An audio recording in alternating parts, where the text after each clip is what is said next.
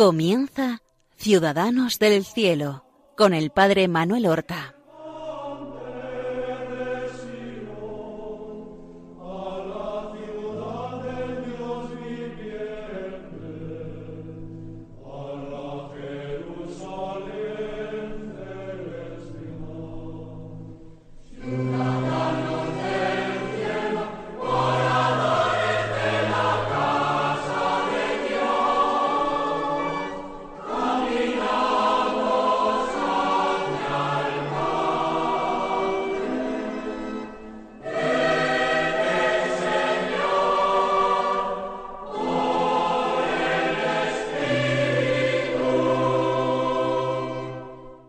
Muy buenos días, queridos hermanos.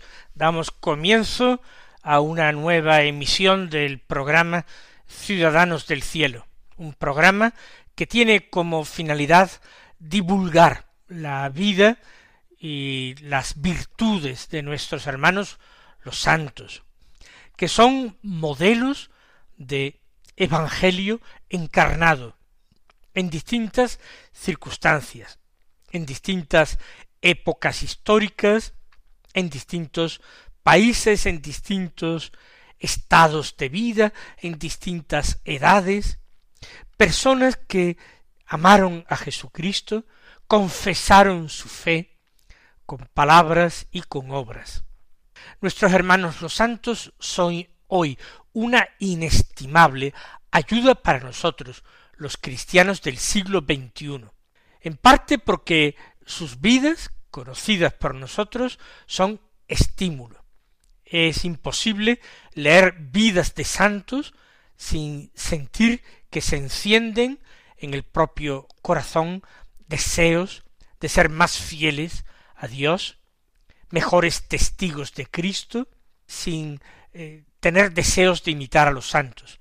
Recuerden, por ejemplo, a San Ignacio de Loyola, en su larga convalecencia después de la herida en la pierna que sufrió en la defensa de Pamplona, cómo le fue dado una vida de Cristo y también un Flos Sanctorum, eh, un libro medieval que contenía las vidas de muchos santos, y cómo esos libros, la vida de Cristo y la vida de los santos que imitaron a Cristo, encendieron en él esos deseos de alcanzar no una gloria humana, sino una gloria celestial, distinguirse en la caballería de Cristo, no en la caballería heroica o galante con la que él soñaba. Vamos a hablar hoy no de un santo, sino de dos santos, que la tradición eh, quiere que sean hermanos, y además algunos afirman que eran hermanos gemelos. Esos datos no los podemos saber. De los santos de los que voy a empezar a hablar son San Cosme y San Damián, mártires, eh, quizás del siglo cuarto o del siglo tercero de nuestra era, santos que son patronos de los médicos y para algunos también de los farmacéuticos, Cosme y Damián. Gozaron de una devoción, de una popularidad, extraordinaria en otros tiempos. Se construyeron en su honor muchísimas iglesias. En Roma una basílica, en la antigua Constantinopla otra gran basílica de la que hablaré también ahora, aunque ya no exista. Innumerables prodigios, milagros se le atribuyeron, en vida y sobre todo después de muertos, junto a su tumba o en las iglesias y basílicas a ellos dedicadas. Pero a pesar de esto tenemos que reconocer que apenas sabemos nada de ellos. ¿Cómo es posible que apenas sepamos nada de ellos? Pues precisamente la grandísima devoción que tuvieron hizo que se escribieran muchos relatos, pero relatos cada vez más embellecidos por el fervor popular. Lo que no se sabía, pues se terminaba imaginando, por no utilizar la palabra inventando, implicaría que había un ánimo de engañar o de mentir. No, se deducía lo que no se conocía de su vida, se eh, deducía. Y así, pues ya otros lo tomaban como una verdad rigurosamente histórica y seguían embelleciendo. Con lo cual, las vidas antiguas que se conservan de San Cosme y San Damián están tan embellecidas por tal cúmulo de hechos prodigiosos que eh, nos parece que la leyenda se mezcla con la verdad histórica y no es posible hoy separar lo rigurosamente histórico de lo legendario. Sin embargo, nosotros vamos a decir, eh, añadiendo esto de que eh, lo que vamos a decir lo decimos con mucha prudencia, porque realmente pocos datos históricos tenemos de ellos. La existencia de ambos mártires, Cosme y Damián, que sufrieron juntos el martirio, eso es absolutamente histórico. Nadie ha inventado esos nombres, nadie ha inventado unas figuras inexistentes. No, son personajes históricos, son santos mártires, veneradísimos en la antigüedad, y no sólo en la antigüedad, sino que esa veneración siguió con muchísima fuerza en la Edad Media, y después en la Edad Moderna, y ya es en nuestros tiempos cuando el hombre moderno más crítico, más deseoso de encontrar la verdad histórica de todo, empieza a dudar de todo lo que lee de Cosme y Damián y de esta manera empieza a perderse la devoción. Realmente, si San Ignacio eh, hubiera desechado con tanta prontitud todas las leyendas, esa leyenda áurea, esa flos sanctorum, vidas de santos legendarias, si no lo hubiese aceptado con esa ingenuidad suya, casi medieval, seguramente no se hubiera sentido identificado por esos, con esos eh, prodigios de esos campeones de la santidad de la imitación de Cristo, y quizás no hubiera llegado a ser el mismo San Ignacio.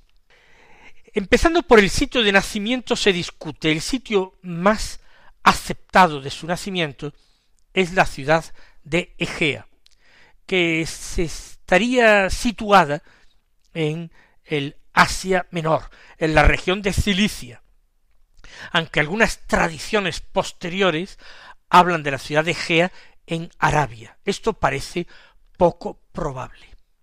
Estos mártires están inscritos en una tradición más bien helenística, de influencia griega.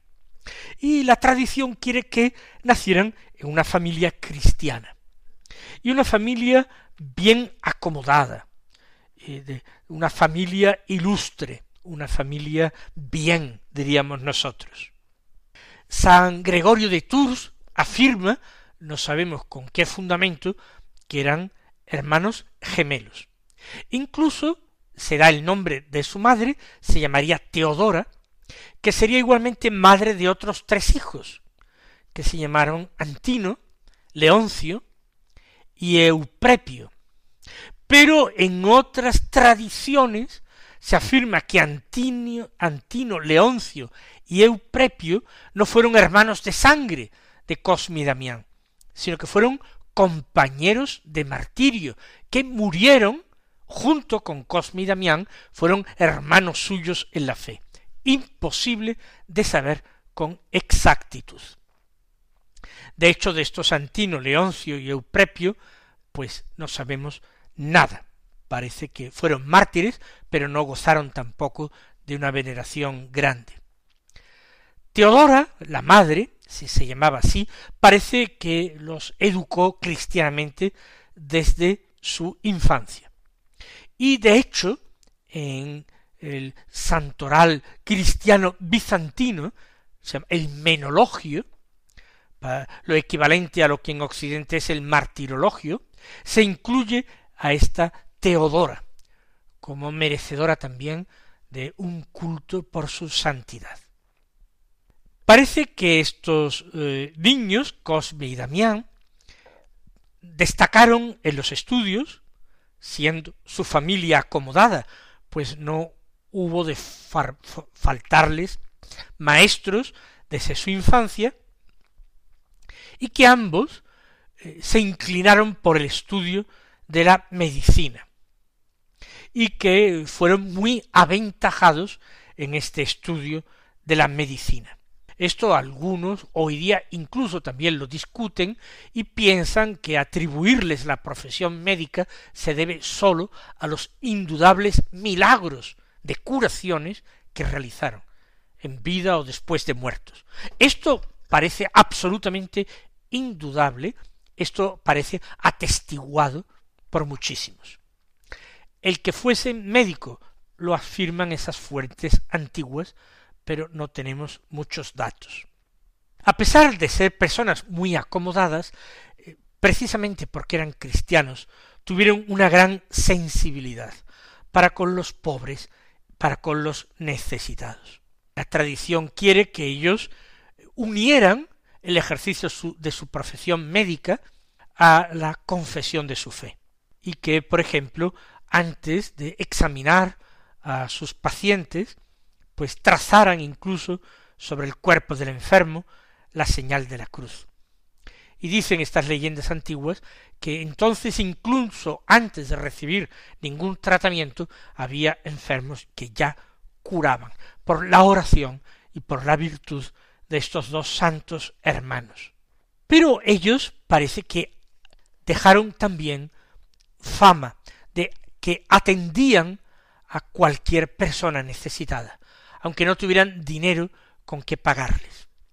Entonces los buenos médicos estaban cotizadísimos, y desde las cortes de todos los reyes y tiranos de las ciudades griegas, les pedían como médicos de cabecera dedicados simplemente a atender a las familias reales o a las cortes de los distintos eh, reinos ciudades que tenían autonomía en el Asia Menor.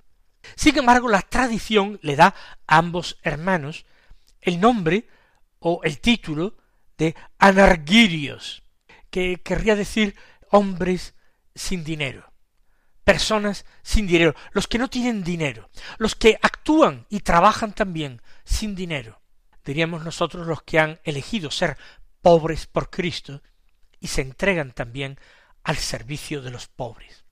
Todo esto con la cautela que digo de que no podemos distinguir la historia de la leyenda.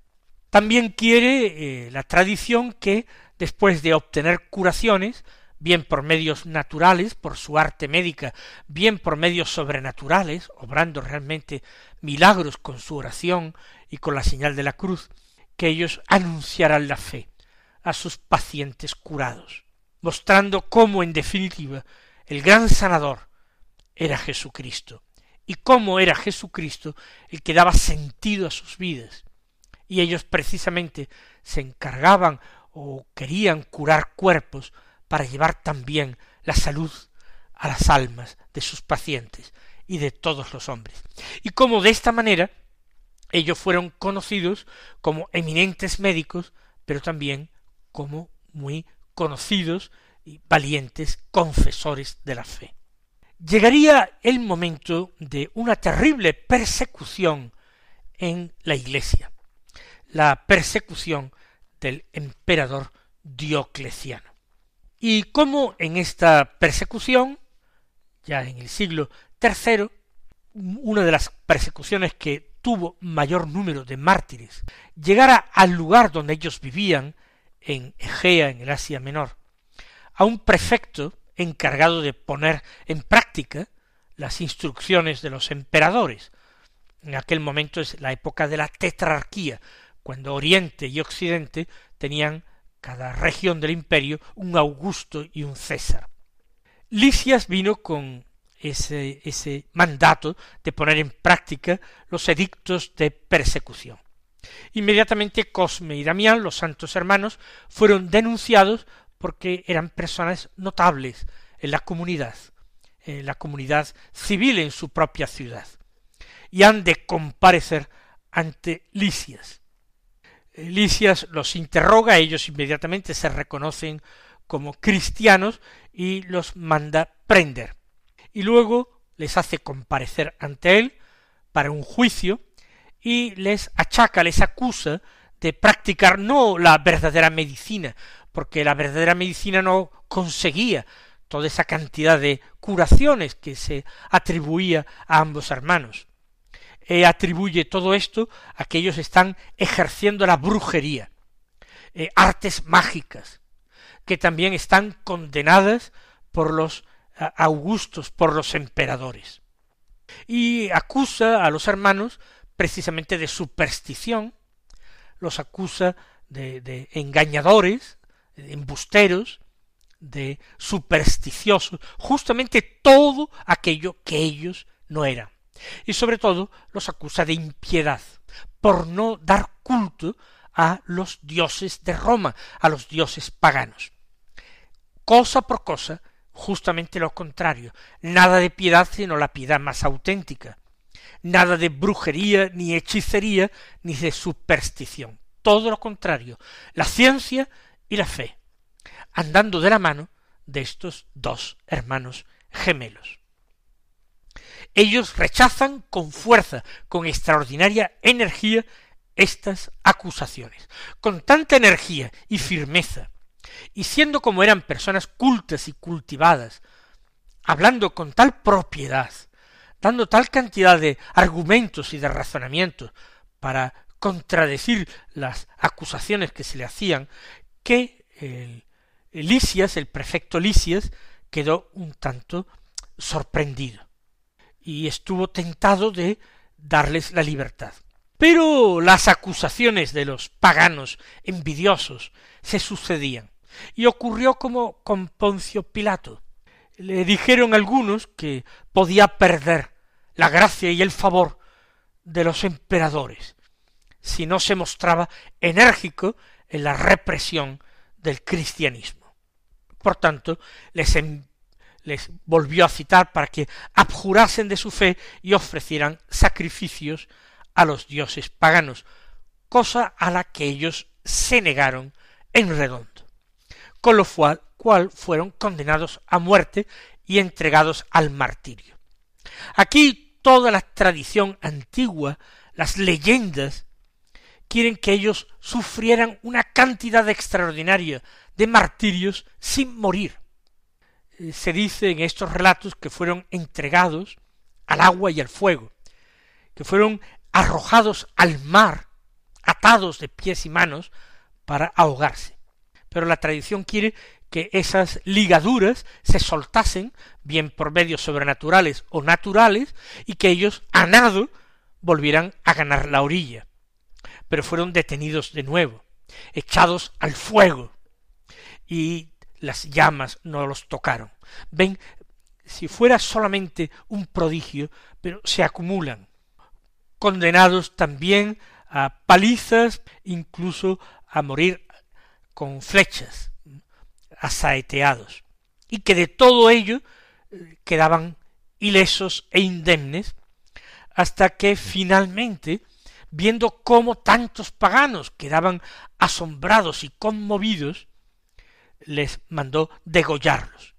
Y así murieron. Según algunas fuentes, morirían en torno al año 285, es decir, hacia finales del siglo III, y que junto con ambos hermanos morirían también Antimo, Leoncio y Euprepio. Si eran hermanos en la fe o hermanos también de sangre, pues ya eso no podemos saberlo y muchos afirman que el lugar del martirio no fue su ciudad eh, de residencia, Egea, sino que fue en una ciudad de Persia, en la ciudad de Ciro, en Persia. Lo cierto es que se dedican a estos santos hermanos multitud de templos. Sus eh, restos fueron trasladados más tarde a Roma y allí se les eh, erigió una basílica con unos bellísimos mosaicos que representan a Cristo en majestad y a ambos lados Pedro y Pablo y acompañados respectivamente de Cosme y Damián en actitud de ofrenda a Cristo. Pero no fue solamente una basílica, sino multitud de iglesias y capillas. Y en Occidente y en Italia, pero por todo Oriente. Concretamente en la ciudad de Constantinopla, la capital oriental del imperio, se les edificó una gran basílica que se convirtió en lugar de peregrinación de enfermos buscando la curación. Y hay relatos y testimonios de curaciones extraordinarias en esta basílica de Constantinopla. De hecho, a los enfermos se les pedía, a los enfermos peregrinos, que pasaran la noche en la basílica. Y con mucha frecuencia, en esa noche, soñaban que los santos hermanos Cosme y Damián le daban indicaciones para curar de su enfermedad. Y como ellos, siguiendo estas indicaciones, curaban inmediatamente o progresivamente. Como realmente se daban curaciones, si no hubiera sido así, pues no crecería la fama de este santuario. El santuario creció en importancia y se veneraron los dos hermanos hasta la destrucción realmente ya de Constantinopla en el siglo XV, al poder de los turcos, cuando desaparecieron ya arrasadas tantas iglesias, tantas bellezas, tantos monumentos importantísimos de la gran Constantinopla. Siguieron la devoción, siguió la devoción a los santos hermanos en Occidente, como digo, eh, gran parte de sus restos fueron trasladados a Roma y también luego en una época mucho más posterior por un cruzado llevaron a Francia también algunos restos, algunas reliquias. Algunos de estos restos se conservan en el mismo París y también en alguna otra ciudad francesa. la primera fecha en que se celebró su fiesta fue el día 27 de septiembre, que fue la fecha no de su martirio, sino seguramente de la dedicación de una basílica en el foro de Roma por el Papa Félix IV. Pero al empezar a celebrarse el día 27 la fiesta de San Vicente de Paul, un santo mucho más moderno y que había acumulado también una gran devoción popular, se adelantó eh, la fiesta de estos dos santos hermanos al día 26 vamos nosotros a pedir la fe en los prodigios que Dios es capaz de obrar a través de sus santos, prodigios en los cuerpos y sobre todo en las almas. La salud de nuestras almas se la pedimos hoy al Señor por intercesión de los santos Cosme y Damián. Mis queridos hermanos, hasta la próxima semana.